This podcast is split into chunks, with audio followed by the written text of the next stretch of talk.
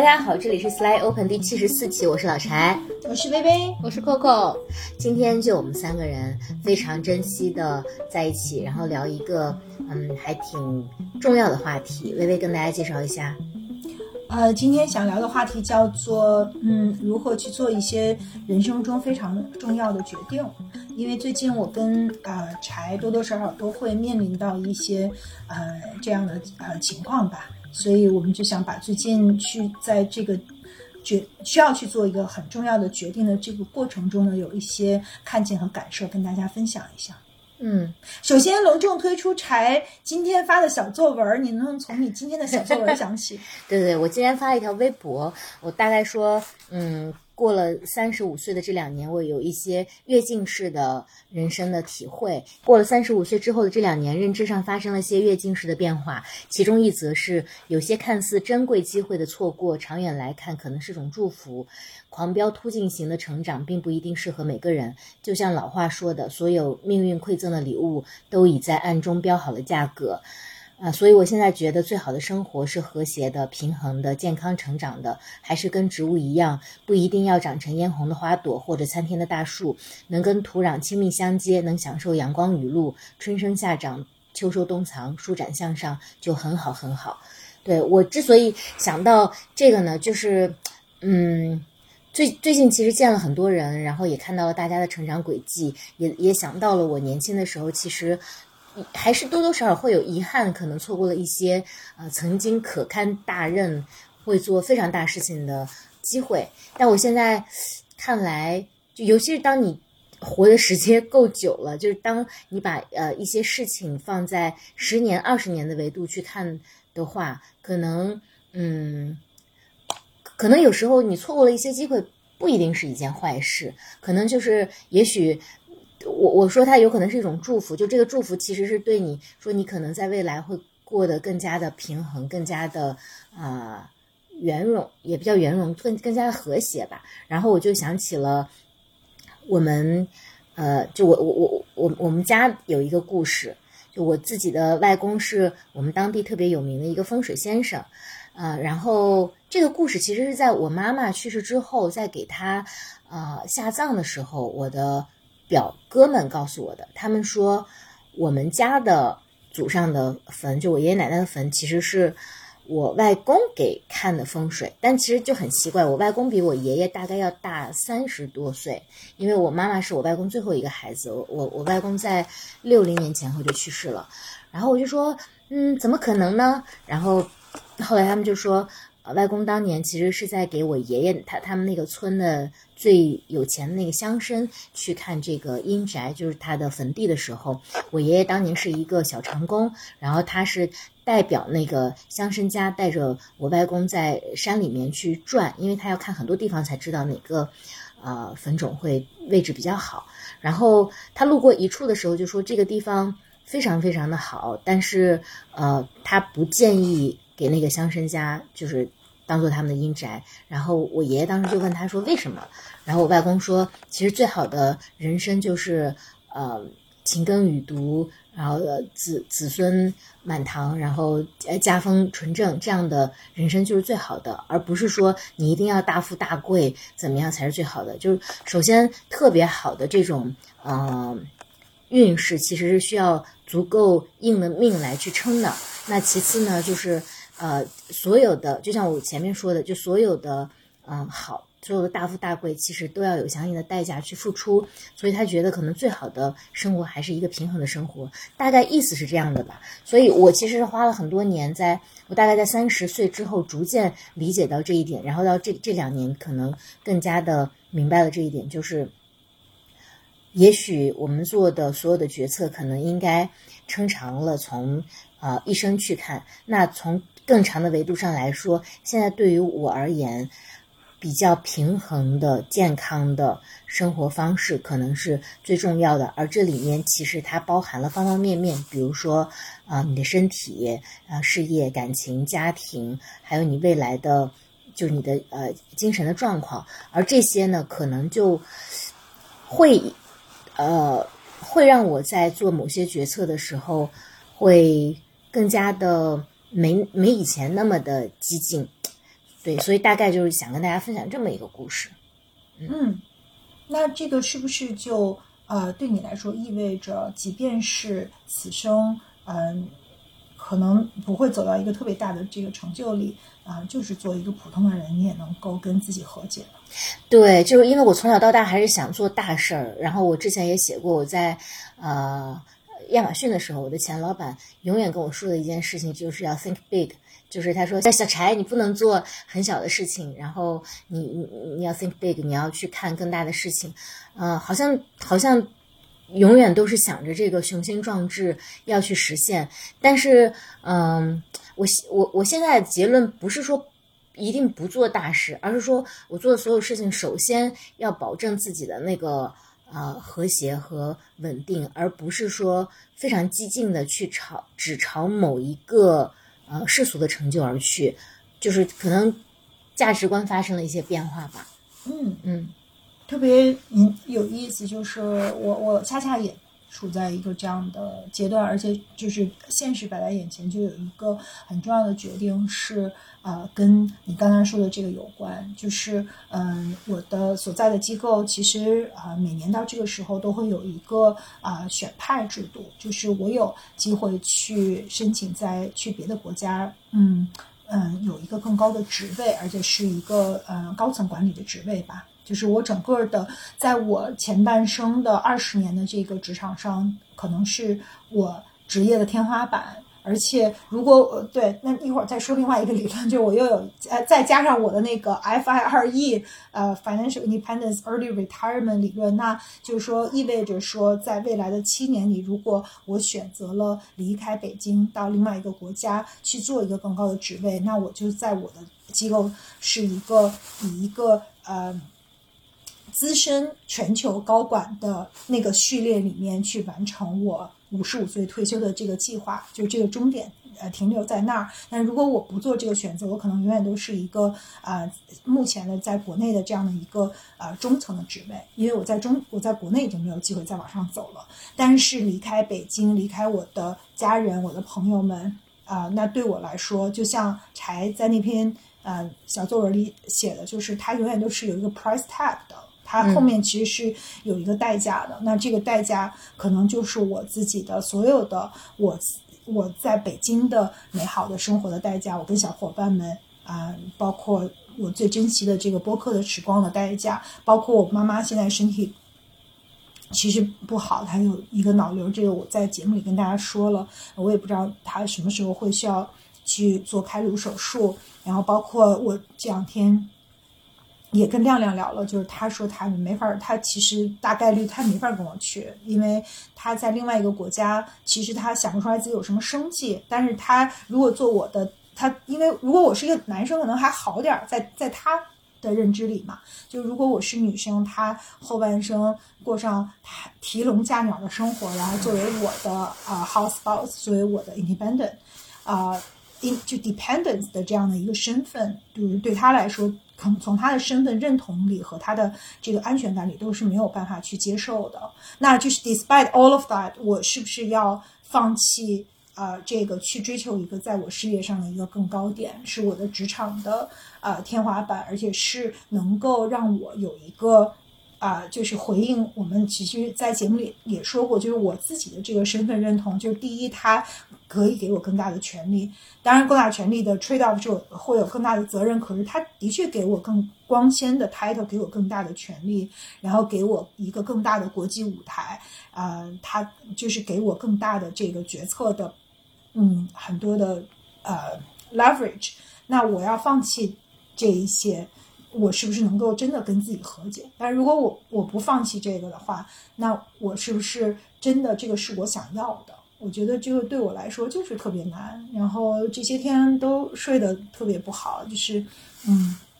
想特别特别多，然后也也做好多梦啊。然后今天就是特别想跟小伙伴去啊、呃、讨论，就是。其实一切就我后来也跟乔乔讨论过一个 session，就是我觉得一切回到就是。什么才是最重要的？就是我们为什么而活？其实它还不仅仅是需求排序，它表面上来看是，如果我们的很多的需求它发生了对冲，嗯，那你怎么去呃，你怎么去选择？那在这个更上的是，还是回到就是人生的目的，就我们怎么才能觉得是一个嗯。对得起自己的丰盈的圆满的人生，是要去追求更高、更快、更更强，做一个 overachiever。嗯，不说 overachiever，做一个 achiever，或者是做一个在我们能力范围之内能够交付的一个更大的事情，还是寻求一种更大的平衡？嗯，因为我们无往不在关系当中，我们的就是我们无往不在责任当中，我们有对家人的责任，我们有自己的舒适的呃。环境有很多很多其他的因素，就是它是一个就是复杂的这个过程，所以我也很纠结。嗯，要是换了你俩，你会怎么去去考虑这件事儿呢？就是有没有什么方法论是可以帮我们呃能够想得更清晰的？就是我觉得回到微刚才问的问题，说有没有什么方法论？我可能在这件事情上还真不一定有那么多特别体系化的方法论，但我想说几点我的感受。我觉得说。你的行动是更真实的。如果你真的特别热切的要奔赴一件事情，和你貌似夜里辗转反侧，但你其实只是有一个答案，自己不真正的跟他对视，我觉得是不一样的。嗯，而且有的时候人不是说自己在骗自己，我有意识不看，你被那种恐惧已经包裹起来了，你都看不到。嗯，所以这个是我我一个想分享的。我自己的一个线索，还有一个刚才我在想另外一个特别极端的 case，我想说一个我在重大决策上的翻盘，有过一段经历。那个经历是在于说，可能我在职位之上，然后接到了一个在彼时看来非常有影响力、非常有诱惑力的 offer，独角兽企业 double 薪水，所有所有彼时现实中的痛苦的洞都被这个新的 offer 填满了。嗯，然后我在现实中也无比的 suffer，我奔赴了一个新的开始，我非常快的写了辞职信。我我我记得说，take 那个 offer 之前，其实我在脑子里一定是也会写过 point call，就是到底哪边好的，然后我觉得可以 check location check package check 什么都 check。但我记得当时，我当时的 leader 就说你你你不可以就北京发封信就辞职了，你要飞过来我们来聊。然后。他就让他就见到了我，然后他就闪着眼睛问我：“Coco 怎么了？”我就开始哭，然后他就一直陪我走路，他什么都没说。其实，嗯，最终，但是我心里觉得说，其实我知道，就是当他出现，他看着你的眼睛，他问，他问我的第一个问题是说：“你觉得那美吗？”嗯，你的那个新的机会美吗？然后。呃，哦，好诛心啊！对呀，他太了解你了。就是，就后来我去想，就是我那个晚上，其实我我我当时的那个 leader 没有给我任何条件，他就是问了这个问题，我就决定留下来。感觉特别像是说，当你可以否定一切的道理。去奔赴那件事情的时候，我记得柴好像也讲过类似的经历，就是我觉得你可以站在另外一面去看。我觉得所有的理性的梳理其实是还是对于我来说是赢不过情感上的奔赴的。嗯，就是这个是一个特别重要，或者是说你去看你这个选择的反面对于你的召唤的力量。嗯，对，可能这个是我的两个小小 tips 吧，因为那个也是一个大翻盘，当时是的，嗯。然后我发现说，当我那天晚上见过他之后，我紧急的从海外打电话找到了我特别相信的，呃，就是 fortune teller 跟我讲怎样。我不知道你们是不是，就是当你无比笃定的时候，你是不会去问这些事情的。嗯，当你含糊了，你才会左问右问这件事情，去去做运转。嗯，对你特别，我们特别笃定自己要做什么的时候，我们就不会去寻求外界的这个 confirmation。是。不过今年我不打算问，我觉打算自己做这个决定。哦，我突然想，你其实过去问过的。我以前每年到，因为我这个不是一个新事儿，这个事儿呢每年都有，就像一靴子在我头上悬着，每年在这个时候都会遇到，就是我要不要？因为我在这个呃池子里面，然后他每年都会给这个铺里的所有人都发一个呃国家的名单，而且今年竟然有四十七个国家之多。就是是往年从来没有过这么多的国家的这个选择，那我们需要做的是在这所有的国家里面选六个你想去的国家，然后啊、在那个系统里输进去。嗯对，但是其实，在过去的几年我也都是不确定的，然后我每年可能都会去呃寻求一些外界的呃帮助，去帮我去 confirm 我心里到底想要什么。嗯但是嗯今年我不打算去问，我就是想由自己来去做这个决定。嗯，那你现在有隐约的方向吗？不有一一部分，但也不完全有。嗯嗯，现在就是我觉得可能，我也不知道，一会儿再说这个方向，因为其实具体是什么方向并不是那么重要。我觉得这个呃过程其实还还蛮重要的。刚才 Coco 说了一个呃特别好的点，就是在我们面临重大决定的时候，到底是呃来帮我们做这个决策的是感感受、感性，或者是 gut feeling，嗯。呃，还是我们的理性的分析。因为我其实也跟呃乔乔试过用那个特别理性的方式去、呃做一大表，写上了什么 pros and cons，然后这个 pros 列了嗯。十几条，cons 又列了十几条，可是我觉得这个是完全没有意义的，就是在于你每一个呃变量的权重也是不一样的，你不能说我有十条 pros，有五条 cons，好像就更应该去，因为它每一条的权重和我在那个当下的感受都不一样。嗯所以就是，当然只只我我只能就刚才你说的，这让我看到说这个肯定不是我全力不顾一切想奔赴的一个选择，否则的话我就会毫不犹豫了。嗯可我之所以这么纠结、这么犹豫，我主要的感受是，我要是真的就把它彻底放弃了，又有点不甘心。嗯就是我又觉得我费了这么大的努力，我在我的呃机构工作了十八年，然后我好不容易可以走到一个呃我以前没有办法走到的位置，而且是全球华人里面没有几个人能走到那个位置。然后我本来是可以是我们家族之光，继承我爷爷的这个呃外交的衣钵，然后我对我自己的这种自我认同和我对于什么国际政治啊这些东西本来就特别感兴趣嘛，就是这部分所有这些加起来都让我觉得有点舍不得。可是我如果我只是回到我自己的内心的话，嗯，我又其实真的特别不想去，就还特别撕裂，就是在我的自我认同和使命和我自己对于，就是这一部分还是有点向往的，可是它又不足以盖住我对于我，在我自己就不离开家，然后跟我的小伙伴们在一起，嗯，就和是还还有，因为我特别同意柴，我现在的人生觉得其实最终呃更有意义的不是那个 status，不是我走到哪个位置，我是嗯，我我的人生的意义不靠那个职位的 level 来界定，就是我我不靠但假设你这件事情对你意味更多的不是那个职位，而是说它带来的呃乐趣呢？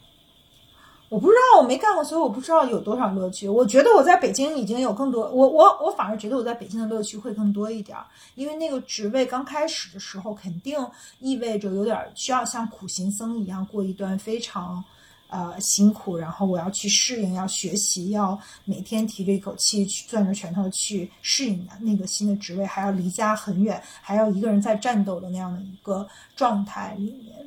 但你不享受那样的状态吗？不享受，不享受，哦。回到其实刚刚还不如我给亮亮规划人生享受呢。真的吗？嗯嗯，因为一开始我讲前面最前面那个故事的时候，其实我我也没有想到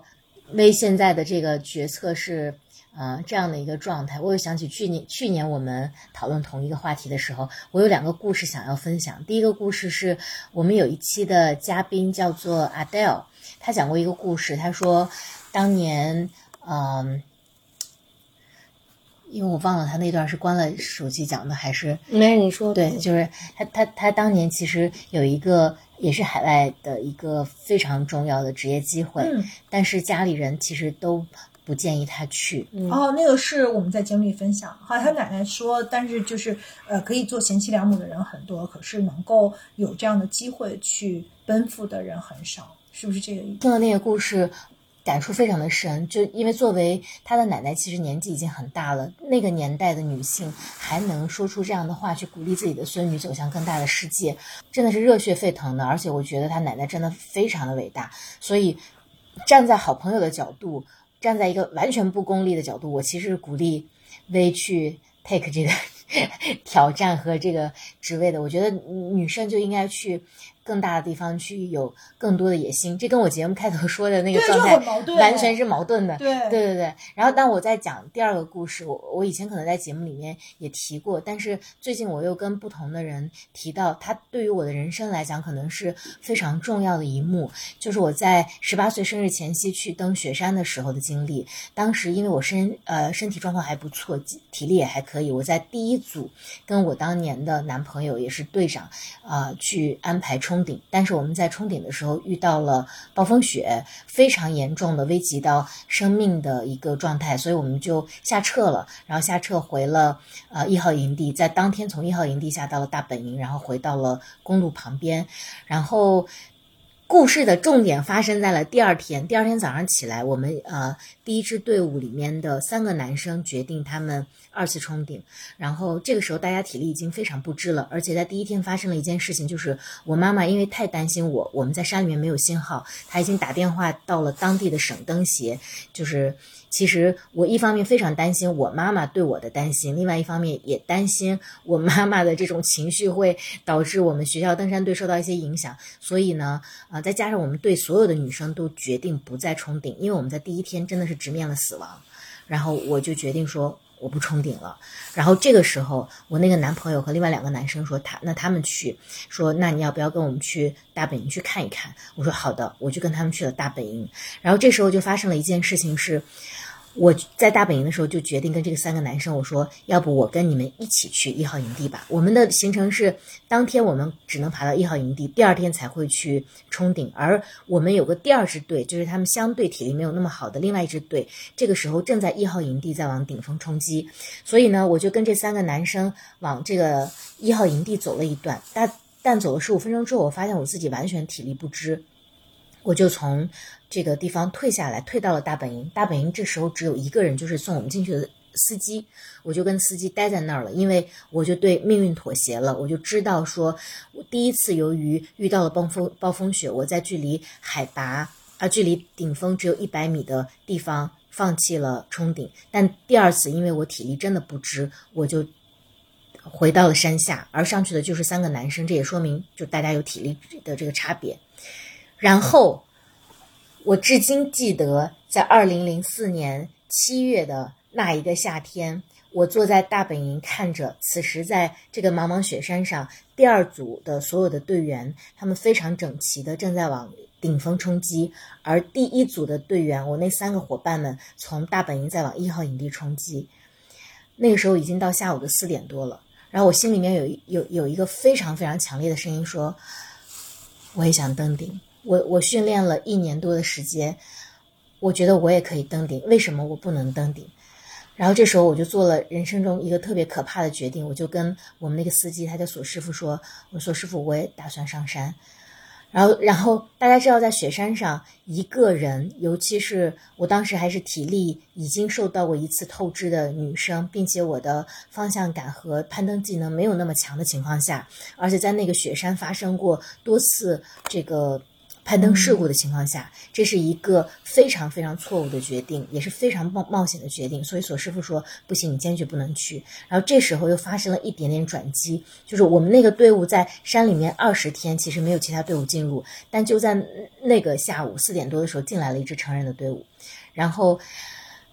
当他们听说了我这个强烈的愿望之后，有一个呃大叔，一个队员说：“那小姑娘，我陪你走。”于是他拿着他的对讲机。跟我，居然在下午四点多的时候就开始往山上爬，但我们大概还没有开始到上升的环节，才走了十几十几分钟，他就被他们的队长发现了，在对讲机里面，他们队长要求他回来，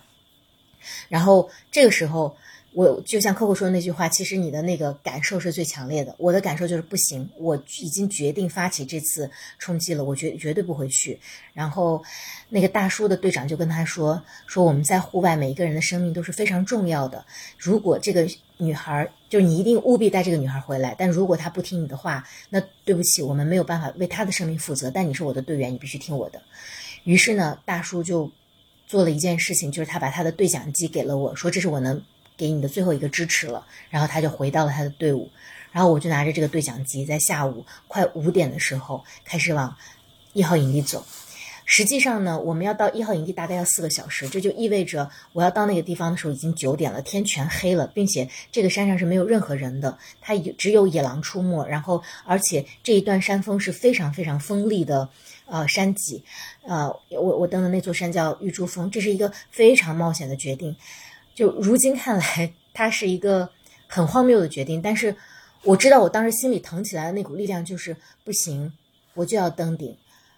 我自己的成就感，即便在高考之前都没有那么强烈的以直觉的方式体现出来，所以我就爬上去了。然后我在爬的过程当中发生了很多事情，到现在看来，有一些我也没有办法判断那是幻觉还是真实的。比如说，我看到了湖泊，但是所有人其他人都没有见到那个湖。然后，比如说我在那个山上跑的时候，其实我非常的害怕。我一直跑，我一直在唱一首歌，叫做《最初的梦想》。然后，其实我已经有点喘气不均。但好在就是我爬了大概，因为我是用跑的，所以我实际上不到两个小时就到达了一号营地。在中间，我遇到了下撤的二号二号队伍，他们呃跟我交换了对讲机，因为大本营给我的对讲机在三分之一路程的时候就已经收不到任何信号了。所以，当我最终到一号营地，跟我的那三个队友见面的时候，他们都震惊了，他们没有想到我上来。当然，第二天我还是跟他们一起冲顶了。事实证明，第二天我的体力已经透支的不行。到最后一段路，我其实被大家用绳子拖拽着到达了顶峰。但这件事情，直到现在，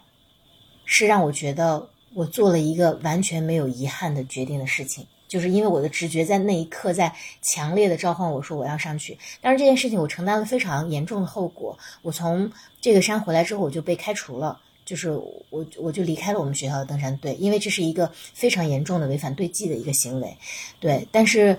嗯，我今天也很有勇气的讲出来，因为他可能在我很小的时候，他作为呃队伍里的一件事情，作为一个队员，他其实一个小丑闻。但是对于我个人来说，我到现在觉得我完全不后悔，因为在那一刻，在极端情况的压制下，你的那个直觉就会显现出来，就你到底想要什么。所以就是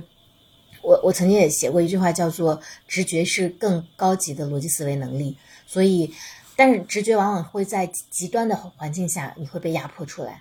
所以回到威刚的这个事情，我知道我讲的这两个 case 可能跟我。我节目一开始说的那个方向又有点不一样，因为我我不是你，我也不知道你现在价值排序里面哪些更高。但是我如果站在我的角度，虽然我特别舍不得微去离开我们很很很长时间，然后没有办法跟我们录制这个播客，但是我真的觉得你往更高的地方去吧，就是你往更大的舞台去吧，就是你你有这样的。天赋和能能量，就因为我们在录制节目之前，我也在说，呃，一个人的战略优势，无非就是你的天赋和你的花时间花在哪里的这个勤奋带来的积累。那你既有这个天分，你你有这个积累，你去承担更大的责任吧。这就是，嗯，我背叛了我这个节目之初的，嗯，对。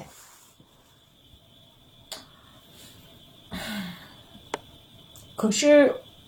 可能我我反而在想，就是我一直认为的那个，嗯，更大的责任，它真的有那么重要吗？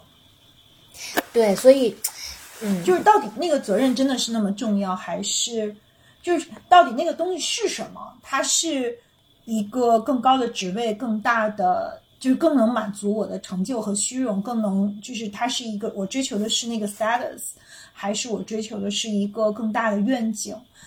因为如果是一个更大的愿景，我觉得是值得的。但是如果为了追求身份地位这些东西，那我就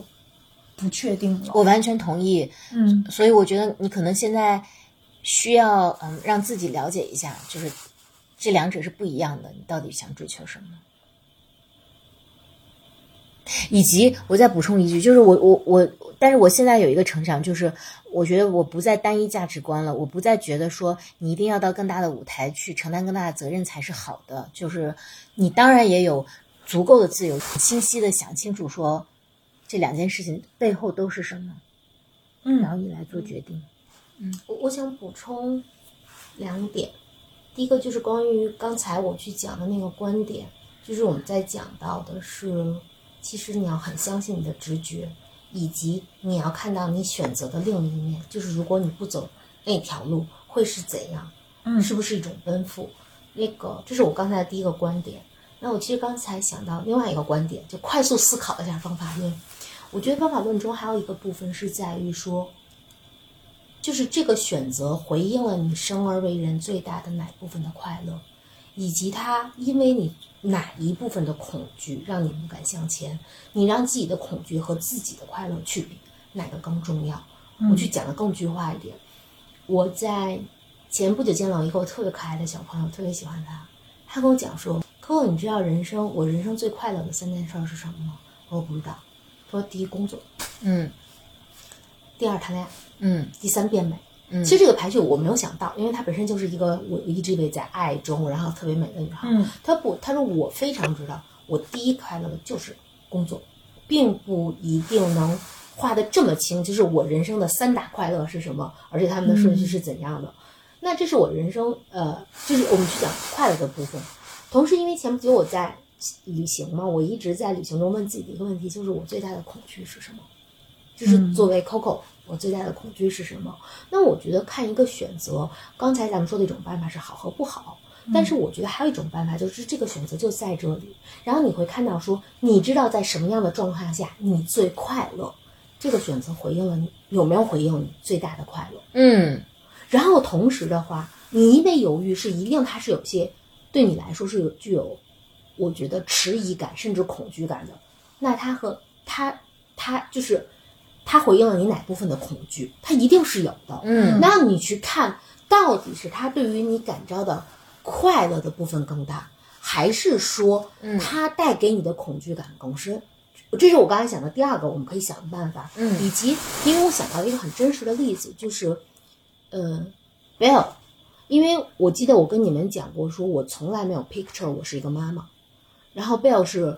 非常意外，我我有了他。然后我记得当时我知道这个消息的时候，我就已经要上飞机了，就等于就有两周不在国内。嗯我记得当时我给我作为医生的哥哥发信息说，回家我要找你说事情，你不要跟爸爸妈妈说。然后，因为当我知道这件事情的时候，我我我我当时呃，大概那一年后，本来对自己的规划是去法国学奢侈品研究，然后继续在职场上这个那个，总之就是从来没有一个 baby 这件事情。所以我我大概两周多后回到国内之后，我就跟我哥哥讲说，我告诉你一件事情，请你不要榨着我，但是我告诉你我怀孕了，但我还要我没有计划当一个妈妈，请你尊重我。我哥哥是那种非常传统的人，所以他就他是那种就是就是有宝宝啊，就是这这一挂的。但是他就说你想清楚了吗？我说想清楚了。他说好。然后就是其实是这样的，就是说你决定要宝宝和不要宝宝是两个不同的科室嘛。嗯等于我上来就挂的是不要宝宝的科室，然后，呃，而而且我记得就是我预约的那个，嗯，我预约的我预约的那个手术大概是一颗森先生的生日前后，就因为这不是我，因为要越早，就是你要把这件事处理，不是选这个日子，是说我回国以后一定要越早越处理嘛。但他大概是我他的生日前后去做这件事情，然后嗯，然后最后在手术之前，嗯，我就要去去做一个检查，嗯，我就记得那个医生说，嗯，他有新牙了，他有胎心了，他有胎是叫胎心吧？嗯还有什么是叫心？我已经记不太清了。呃，怎么说呢？就是我觉得这件事情当时对我，嗯嗯，可能不像微辗转反侧那么久，嗯但对我来说是一件特别崩溃的事情，因为就是你从来人生中没有这一卦，然后。好像第二天还是怎么样，反正就是很快是他的生日，我们俩就说我们俩再吃一顿饭，然后第二天要去做手术。嗯，后来吃饭的时候我就跟他说我不去那个科室了。我觉得不去的，其实在我心里，就是我有好多 layer 的恐惧。比如说，我觉得我选择去呃保留 Bell 的这个科室，这意味着我觉得，就在我当时的年纪，就是我觉得我人生走到了一个我从我我作为一个永远都准备的特别好的人，我走上了一条我从来没有准备的路。嗯而且就是，呃，后来我才想到，就是说，嗯，我上飞机前才查出的这件事儿，然后我在外面又待了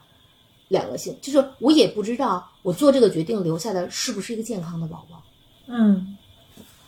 就有很多很多的，但是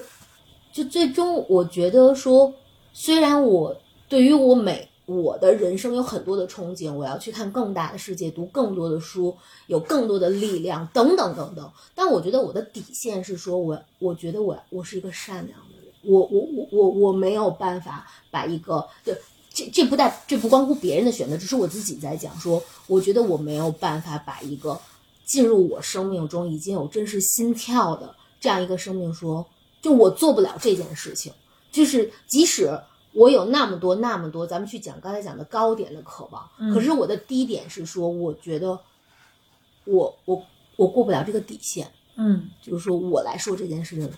所以，就刚才我想到说，这个希望对微微选择也也是一种办法，就是你去看你最大的渴望和你最大的恐惧，你让他们跟这个选择相关的去对冲，这是我想讲的的一个观点，以及我想说一个旁观者的观察。因为我记我刚才才说到让你离开的时候，我其实特别感动，因为我其实也特别支持你离开我们。虽然我特别就是肯定是特别舍不得的，因为呃，我说这个的原因是因为我觉得在，我觉得因为疫情这两年，因为 Slight Open，其实我们我们彼此黏在一起的时间更多，微微也变得其实深呃很多亲密的关系跟女性的亲密的关系，然后，但是我记得咱们其实有聊过说。在一方面，你感受到这些种种亲密关系的羁绊的同时，其实你也会，我觉得其实你也也会有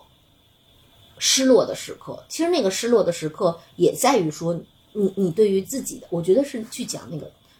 能够完成嗯更好的叙述。咱们去讲过的，我我其实觉得那一个部分是被疫情这三两年的尘世快乐淹没了，因为你以前不太有，不太在这个尘世紧密相伴、甜蜜快乐中。可是我觉得你忽略了那个部分，也让你很开心。嗯我作为十几岁遇到你的我，觉得说那一拍儿它没有就过去了，它不是一个简单说，呃，我我我爬过了一座山，又爬第二座山了，哎呀，我觉得那个真的有一，嗯，我觉得就是你可以你可以再看到，因为只有你自己才最知道。但我觉得说，我想让你看到说，离它越来越远的时候的你的那种没落，几乎是有的。嗯，对，都有。但是我就是客户说的时候，我在想，就是对我特别有帮助。你说就是那呃，反过来，让我真正最大的恐惧是什么？嗯嗯，我我能看到的就是一个特别真实的恐惧，就是我特别啊、呃害怕自己从此就，如果我没有做这个选择的话，我从此就会变得很平庸。就是我是不是能够跟一个在我眼里平庸的人和谐相处？嗯我是不是能过我自己心里这一关？如果这个机会在我此刻的，也许我能人生开辟第二战场，但 who knows 我不知道，也许我还有别的可以让自己有呃成就感或者能够自我实现的事去做，但是现在我目前没有。嗯呃，我目前能看得见摸不着的就是这一趴，但这一趴其实要付出代价。但是如果我放弃这一趴的话，那我一个非常真实的恐惧就是，那我是不是从此这个机会如果没有了，我就是一个平庸的人？可能用最好用中性词儿。如果是跟乔乔谈，他就会觉得这个是一种给我们自己贴标签儿。但是那就是至少。可能这个对我来说就是一个我自我的认同的这部分，我跟自己可能没有办法非常和谐的，呃，嘛，就是我觉得我是一个，就是把我挤压在一个特别竞争的呃环境里，我反而能胜出的人。然后就是他一直让我觉得这个是我能够在这个世界里唯一能够的确定性。嗯，就像就像我觉得，就是如果比如说亮亮他做一个事儿，他就这事儿只能跟高尔夫有关。其实我对我自己的认定就是这个，就是如果你把我放在那个环境里，我一定会呃做得很好，因为我觉得我就是老天给了我这样的一个 gift，就是在那样的一个环境里面，我是 OK，我是可以 handle 的。然后我也可以比很多人都做得好，只不过就是你要不然就别给我这个机会。可是我有一个另外一个特别反的东西，就是第一，我特别的，我有一个特别叛逆和不认可这个世界的部分。就是如果你要让我在一个 establishment 里面去跟别人竞争，我也可以做得很好，我也可以，嗯，就是碾压很多人。但是这种碾压本身和就真正的被这样的一个系统所接纳和高举，其实。我又有一个非常看不起他的部分，就是我会觉得这样的一种胜出也没什么了不起的，因为我们今天做了那个价值观的一个呃心理测试，我觉得我我其实内心中还有一个很大的我是很反叛这个世界的，就是那条更大的舞台那条路其实是一个非常被呃去就是被系统铺就的一条路，但是它是一条呃。就是全就是大家就世俗认可的路，但是可能又有一部分的我觉得，难道我的价值就是靠这种世俗认可、靠级别、靠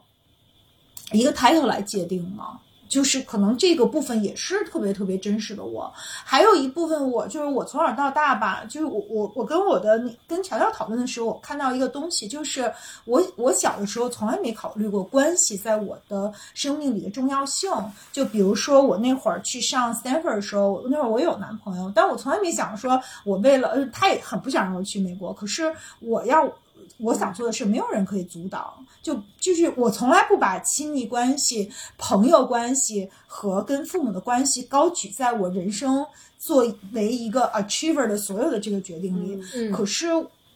就是我现在变了，就是我不知道是年龄改变了我，还是疫情改变了我，还是呃跟就是 slightly open plus 亮亮和 plus 小伙伴们改变了我。但是我现在就是觉得，呃，有这种具体的嗯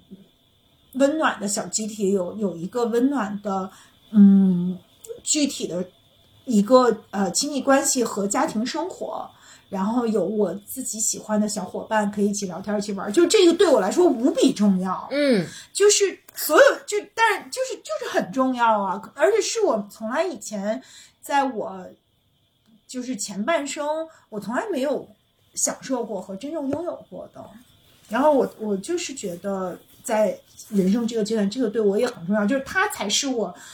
最主要的这个快，它不是我最后认同我自己是谁的那个东西，但是它是我最大的快乐的源泉。嗯嗯，所以它就变得很难，在于所有的这些恐惧之间是互相对冲的。嗯，或者。我本来想了一个解题思路，但我觉得越解越复杂了。或者你可以把它延再延伸一下，就比如说你要不去的话，就像你刚刚提到的一句，你是否也有其他的计划可以让你的个人实现，或者说，嗯，这一部分能够得到很好的嗯解答。就比如说你可能在北京做一个什么事情，也可以让这部分就回到本质，我们脱离了它的呃级别或者说系统性的认定。就有个事儿，你可以目前没有，所以就先想想，如果有的话，这事儿不就解决了吗？可以凹一个事儿出来。对，然后又或者又另外一个方式，就是你去了，同时你你知道你去了之后还可以实现这些，但同时有没有什么办法把我们把你现在的都给用过去？对，比如说把我和 Coco 带到身边，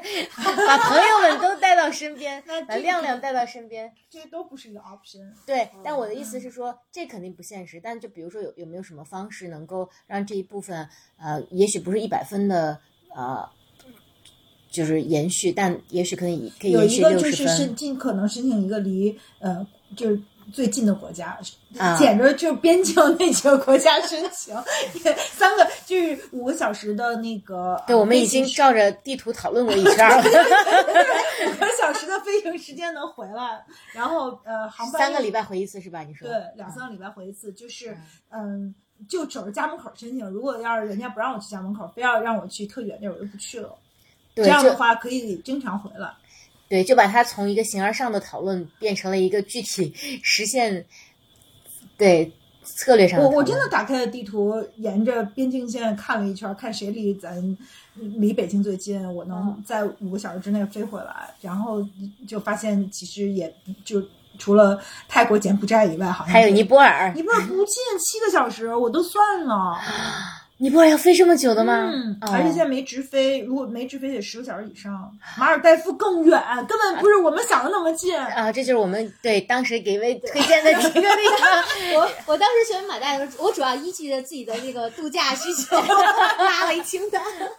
对，但是实际上就是说，因为我去过马代，这个就是去马尔代夫出差嘛，其实它跟你度假是完全不一样的，因为我们度假都是去岛上，然后马尔代夫它的首都马累其实是非常破败，然后非常的呃拥挤，空气非常污染的那么一个地方，是它真正它的这个国家的国民大部分的人居住的地方。但我们其实游客看到的马尔代夫只是它非常小的一面。嗯，对，就是再往远了就，就就真的离家太远了，就不可能实现说三个星期回来一次的这样的一个呃一个一个选择。然后还有一个就是我能看到一个我特别 sure 的部分，在于如果这事儿它只有三四年，我就死磕了。我觉得如果三四年我能接受，我还能保留这个体验，然后我也可以尝试一下。但是我给自己的这个呃决定就是五十五岁退休嘛，我要五十五岁退休去重新过一个人生，重新过一个不一样的人生。可是我还有，可是现在我有七年，这事儿就不好办了，因为我觉得七年有点长。如果是三年，我就奋不顾身了；如果是呃十五年，我就彻底放弃了。然后七年正好卡在这个不上不下的这么一个时间点。哎呀，是啊，就十五年，我想都不想，我可不要离家十五年。然后三年，我觉得三四年都能接受。你想，疫情三年，我们就这样过来了，嗯也也还好。但是七年真的就是七年之痒，就搞不清七年到底是一个什么样的一个长度。就是我我会觉得七年对我来说还是有点长，离家的这个时间，越说越觉得很难以决策。嗯，是不是特别难具化的一些纠结？对，就是所以我觉得也很有意思吧，就是说，在一个这样的，因为有一些重大决定，那我们是不是可以看到说，其实有一些重大决定我们跟直觉走就好了，那有一些重大决定是因为它触碰到了我们某种底线，所以其实我们也知道应该做什么。嗯可是像我这个决定吧，它也没触碰到什么底线，然后它有很多我的恐惧、快乐的对冲的这个需就是需求。然后除了这个呢，如果我我也并没有更清晰的其他的选择，嗯嗯，但是如果我放弃这个呢，我就是又不想去，放弃它，我又觉得特别不甘心。因为我好不容易啊、呃争取到的，因为对我来说它是有价值的，它不是完全没有价值的，就是但是我又不能既要又要还要，我记得我们以前在节目里面好像讲过类似的话题，然后我当时还说，我有两个选择的依据，一个叫做“攻守不定就选攻”，就是因为如果你不定的时候，其实两相是差不多的，那就选攻，因为人生嘛还是都在于经历。然后还有一条就是我爸说的，叫做“前面的路是黑的，胡斯马达选一条”。胡斯马达是我们天水方言对对对，就是对，随便选一条就行。因为他说的很对，就是当你决定不下来的时候，就说明你对未来其实是没有办法准确预估的。那你就选一个，然后去认真去做就好了。实在你想不出来对，实在你想不出来，你就胡斯马达。我觉得也有一个 option，就是我只选离家门口最近的一两个国家，然后就交给，然后佛系申请，不做任何努力，也不好好改简历，就就交给命运了。那不就是 Coco 最后那个结果？你不管他的，有可能就结不出花来。嗯，结不出就结不出，不就说明你心里就不想让他结出花儿。，对，就说明我我比如说我我在前任老是像你这样，就比如说一个特别呃重要的事儿，就是比如说银行给我发一个邮件，就是我老不看，能够赖到最后就是。银行都把我那些账户给冻结了，就是因为我要做一个什么动作，我老不理他，老不理他，我老觉得这事儿特别烦。所以 psychologically，如果你 block 一个事儿，那你一定在有一个什么什么样的一个卡点。嗯比如说，我自从知道，嗯，别人都在积极的找关系，积极的做简历，啊、积极，因为我们还有一个什么呃人工智能，需要让你跟那个你得 feed 那个人工智能好多信息，它对我们这些人的啊、能力和嗯背景和做了什么，号称现在都要用人工智能去分析，我也没理那个人工智能，就我就到从知道这些到现在什么都没干，你还有多久？到三月二十八号吧，截止日期还有时间。也没多久了。对我什么都没干，就是已经嗯对，那已经过了一周了。嗯我我唯一干的事儿就是呃费了半天劲才呃找了机会跟亮亮聊了聊，然后他也，但他就是觉得说，嗯他又把自己放到很后后面，就说那这是你的决定，我我没有办法左右你的决定，但是他自己也会觉得很有啊、呃无力感，就是如果我一旦选择去去走这条路的话，他觉得我们的关系可能也会受到很大的冲击和影响吧。嗯，所以我们这期节目其实并没有什么结论。没有，但是很很很高兴可以去跟大家分享这个。也许很多人在人生的一些呃拐角处都会遇到一些嗯重大的决定，其实也也许这个真的就是没有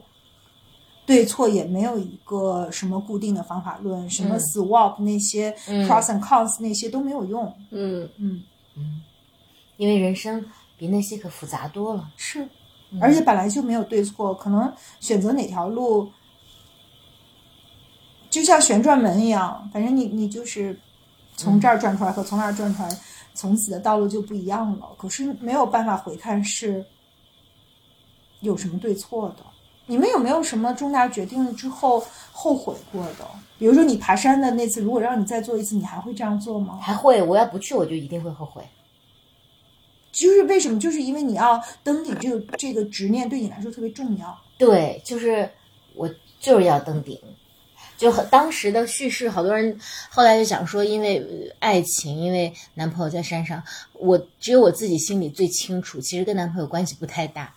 就是我就是要登顶，因为我训练了太久了，我训练了一年多的时间，然后前面经历了我们在那里等了二十天的天气，二十天没有洗澡，大家想想是一个什么概念？对，就是你克服了所有的困难、恐惧，而且你第一天离顶峰那么的近，你就知道它对你的诱惑有多么大。所以我是觉得每一个决定都值得好好做，不要让自己后悔。对，其实 Coco 刚刚说的对，你也可以这么想，就如果你不去，你会后悔吗？或者说你去了，就是如果可能会导致你担心的事情发生的话，你会后悔吗？我不知道，我现在不知道我会不会后悔。我会可能有点遗憾，但也许我在北京也找了一个我觉得特别有意思的事儿，也干的特别起劲儿，也说不定。所以我现在真的不知道，嗯也许这个需要交给时间才知道。嗯。Coco 有什么做过的决定？如果重来，你会嗯呃，因为快速想，其实没有想到，然后甚至想到说自己曾经深深后悔，就是或深深难以下咽的事情，但是多年后看，就有点反而像柴开头讲。其实柴今天开头讲的时候，我蛮有共振的，是说我反而是想到了很多的我错过的事情，我用了很长的时间去缅怀它和消化它。比如说我的高考失利，大家其实听过很多遍那个故事，但是呃。就后来我去想说，我真的考上了人大新闻系，我真的走上了新闻之路，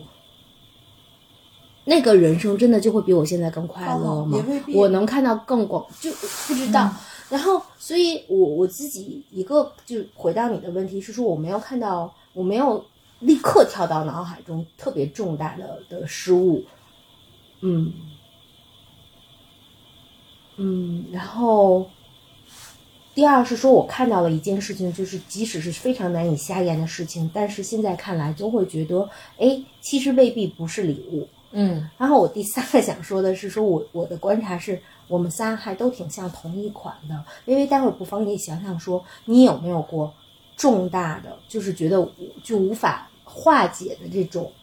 就是重大的决策？我的一个，至少我和柴并不是。以我的观察，我觉得你也不一定。你想一想啊，嗯因为我觉得我们其实从另外一个维度去讲说，是真的我们没有掉过深沟、深沟或者深渊吗？不是，但因为我们整体的状态比较昂扬，所以就是过的这些深渊、深坑、大坑，你过去拍拍身上的土，掉的那个泥，结了疤，你觉得就都还好，日子怎样都不会太差。嗯，我觉得咱仨好像都挺有这能力的。是的，就是可能这个也特别好，让我看到，就是比如说，我也嗯，除了就是二十六岁结婚，如果人生推倒重来，我唯一可想推倒重来的事儿就是啊、不就是那一次婚姻，除呃但是在事业上，在学业上。我现在会想，其实是殊途同归的。嗯就不管我们当初选择了哪个学校，选择了哪个专业，在某种程度上其实不重要，我们还会走上我们现在的呃相似很相似的一个呃职场的道路。呃，做很相似的事情和和和选择，因为呃那个还是基于我们的能力、我们的交付、我们的热爱和呃机会。呃，在如果它不在这个地方显现，它还在会在别的地方显现的。的，嗯，所以其实，在职场上反而没有那么，可能婚姻真的不是，因为特别是那我还好我没有孩子，但是如果有了孩子，就是更一样，它就是一个彻底的没有办法 reverse 的事情。嗯但是我觉得职场不是这样的。就是它其实是可以有很多条不同的道路通向同一个地点的，只不过在那个当下，我们其实是不知道的。嗯嗯那我可能回到就是我对自己唯一的呃信心，就是也许那个呃从此会变得很平庸的恐惧没有那么可怕，因为就算我没有走上那条呃系统给我设计的一条呃所谓的更大的一个 step up，但是我可能在我自己的另外一条轨道上也能找到我真正想做的事情。对，这把问题其实直逼它的本质，本质其实你还是想要那个事情嘛，只是说你用哪个舞台嘛。其实最终还是就是我们想过一个更丰富的人生，我们想自我实现，但是这个自我实现是怎么去定义的？对比如说柴在一开始也说了，那首先有一个就是呃，这个是。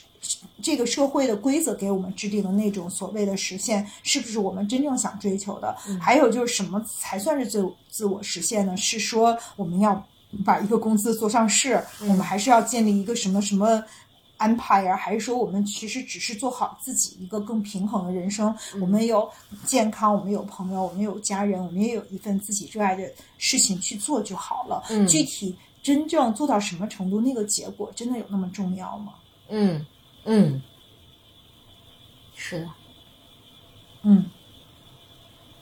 主要也是因为我觉得现在的状态就是很平衡的一个状态，就是当然工作上确实不怎么努力，因为如果不走上那条路的话，我就因为常年在一个舒适区里面，就是不用为工作，这这个也很幸运嘛，就是不用在工作上付出太多，所以我们嗯，但是我们别的时间熬出了 slightly open，熬出了很多我们喜欢去做的事儿吧，然后也有嗯跟好好朋友们嗯在一起的这个 quality time，然后也有嗯。家里也有亮亮去一起互相照顾，就是好像似乎我现在反而过上了一个更 balance 的人生。嗯我需要去打破这个 balance。如果我想追求那样的一个愿景的话，我就需要去打破这样的一个平衡。嗯，但这个到底是不是我想要的？哎，也是。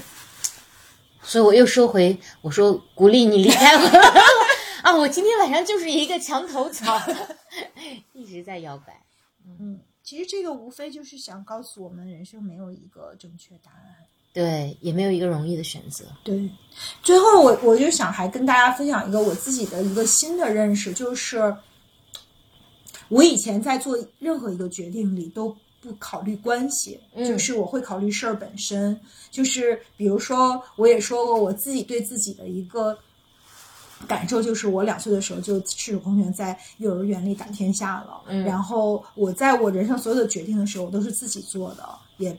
就是我也不听我父母的。然后我一听了一次还，还还特别后悔。那 anyways，就是说，呃，其实很少有人能够影响我，我的人生中的重要的关系也很难去呃影响我做任何的一个决定。那小的时候，我觉得自己是一个就是成就感特别的驱动的一个人，然后只要能够让我变得更高、更快、更强的事情，我会奋不顾身、毫不犹豫的去啊、呃做这个选择。但是我现在到了。呃，这个年龄到了这个阶段，我觉得人生的后半场，无论我选择做什么样的事儿，我更愿意把它放在一个关系去考量，我更愿意先有一个长期的信任的共生的关系，先确立了这一个让我很舒适的关系，就这一个小伙伴或者这一堆小伙伴是我愿意跟他们一起共事的，我我觉得这个更重要，比具体做什么。呃，还重要。然后我现在最羡慕的那个状态，就是我我老看到一些故事，就是什么。Open Eye 或者什么，他们就是小伙伴，从小什么中国合伙人，就是他们小的时候就三号的认识，然后大家就特别好，然后就一块儿传了一事儿，恨不得，因为你看现在的那个什么 Crypto 创业 Web Three，经常都是中学同学、邻居家的或者组一办的，也是这样的，就是那种从小一块儿长大的小伙伴儿，然后大家就嗯，就是一块玩儿，然后就传了一个事儿，然后这个事儿还做得挺好，然后大家都特别开心，还彼此互相陪伴，就是我会觉得这个事儿特别让我向往。具体干什么都成，得得先有这么一凹出这么一个小集体来，有一个这样的呃长期的互相陪伴的、共生的、信任的、温暖的关系，我觉得比自己孤身上路去追求什么更大的愿景要更吸引人。嗯嗯，你不已经有了这个关系吗？叫 slightly open。是啊，对呀、所以我为什么要，所以我才痛苦啊！我要是去追求那个愿景，那我不就是放弃了让我真正快乐的东西吗？嗯，有道理。但我觉得，当然不知道 slightly open 在不在下半生的事业和成就感的这个 category 里面。对我但主要是觉得是在快乐的 slightly 源 open 泉要是胜过了宏大关于 宏大叙事，我也有些不安。嗯但是我们承诺跟大家就是呃陪伴大家十年，我觉得嗯，不论我最后做一个什么决定，嗯这个嗯是不会改变的，就是只是说怎么，如果我真的选择那条路的话，那嗯呃怎么参与和以及怎么去做，那可能大家小小伙伴们在商量，看有没有调整的空间。但是这个没有任何的改变可以撼动嗯。呃在这件事上的 commitment。嗯。所以你看，如果我就是特别确定我想做一件事儿的时候，我就是不会犹豫的，我会嗯。特别知道我我要不要做它，以及我要不要坚持下去。可是就是说明这件事儿也没那么好，要不然我怎么能这么犹豫？而且我不是犹豫了一年，哎，我已经犹豫四年了。每年那个靴子快摔下来的时候，我都如丧考妣，如坐针毡，像热锅上蚂蚁一样，就是特别的难受。但另一另一方面，他四年了还让你困扰，是不是说明你确实还是有一对他些不甘对我是有心的对部分？对，就是他让放弃那个完全放弃那个东西，嗯、我也并不是那么甘心。嗯嗯，太难了。嗯，所以只能且听下回分解了，复个梦吧。也行。还有一个办法就是交给命运吧，就胡乱佛系申请一下，有就去，也别犹豫。然后没有的话，也高高兴兴的该干嘛干嘛，继续我们对在北京的开心的生活。对，万一选上了呢？那那就得去，因为没有不能后悔。就是如果我申请了，万一选上了，嗯就就就是必须得去了。嗯当然也有一个办法，就是比如我我去了三四年以后，特别想回来，我再想办法想一个辙再回来。那这就只能到时候再看了。这么早就把你的密谋都说出来，一个完全没有心机的女同学。啊，对，我想起我高考填志愿，我最后就是去庙里求签的。哦，是吗？所以你也把这个交给了，命运。对，因为我当时情况是我我十五岁的时候第一次考试，然后全市第五落榜，然后是因为我报了北大，然后就差了几分儿，然后第二次就是我第二次，其实我知道我的成绩很好，后来事实证明我也是全市第一嘛，但是而且也比北大的分高，但是我当时实在没有能力去承受二次落榜的压力，所以填北大我就觉得会非常的有风险，但填人大呢，我是觉得我百分之九十是没问题的，但是我又有点不甘心。嗯啊，然后，但是我就觉得那个再次落榜的那个恐惧，实在是让我，然后我就不知道该怎么办。后来我去庙里求签，第一支签我说我如果报北大呢，提掉下来就是下下签，说响应下呃响应只在秋江上，明月芦花何处寻。我到现在也没太明白千文的意思，但我觉得大概就是不是特别确定。然后第二支签掉下来，就是我说那如果是人大呢，就是上上签最后一句话叫“荣华富贵自然来 ”。然后我第一支签掉下来，我就在那哭。后来那个庙官过来说不能哭的，不能哭的。第二支签掉下来，我就开始笑，然后我就出去了，我就释然了。就哎呀，老天既然让我这么选，我就这么选。事实证明，就是我最终的成绩还是比北大高的，但是呢。也不后悔了，就是因为我我我我可能当时去也没有办法是一个特别好的专业，所以呢，我就觉得嗯，签文是准的，而且上天这样安排一定有它的道理，嗯 嗯，所以要不你也去求个签吧。嗯，好，最终最后还是要到了玄玄学学。本期节目从玄学开始，风水先生，对，最然后回到了玄学。对对那还有一期我们还没播的那个 Chat GPT 也是嘛，嗯对 AI 说最后所有的事儿都回到了玄学。是的，是的，是的，嗯，哎，真好，嗯嗯，那好吧，就且听下回分解吧。对有什么样的结果也会跟大家分享。嗯，好的，那很开心，这一期我们就先这样结束了，嗯大家拜拜。晚安，拜拜。拜。